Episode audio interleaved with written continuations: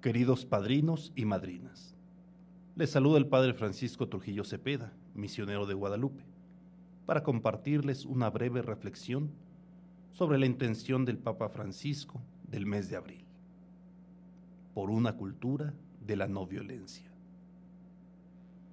Oremos por una mayor difusión de una cultura de la no violencia, que pasa por un uso cada vez menor de las armas tanto por parte de los estados como de los ciudadanos.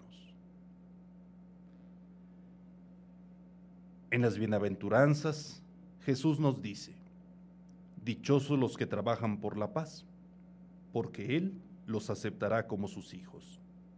Mateo 5, 9.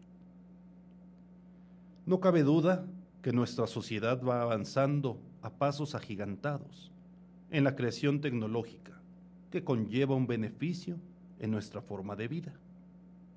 Pero no podemos negar que, junto con los avances tecnológicos, también se ha desarrollado todo lo relacionado con las armas de fuego.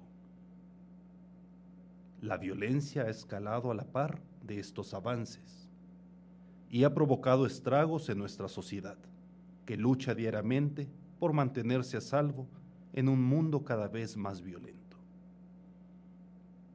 Pidamos junto con el Santo Padre que trabajemos juntos para promover la cultura de la no violencia y la desaparición de todas las armas.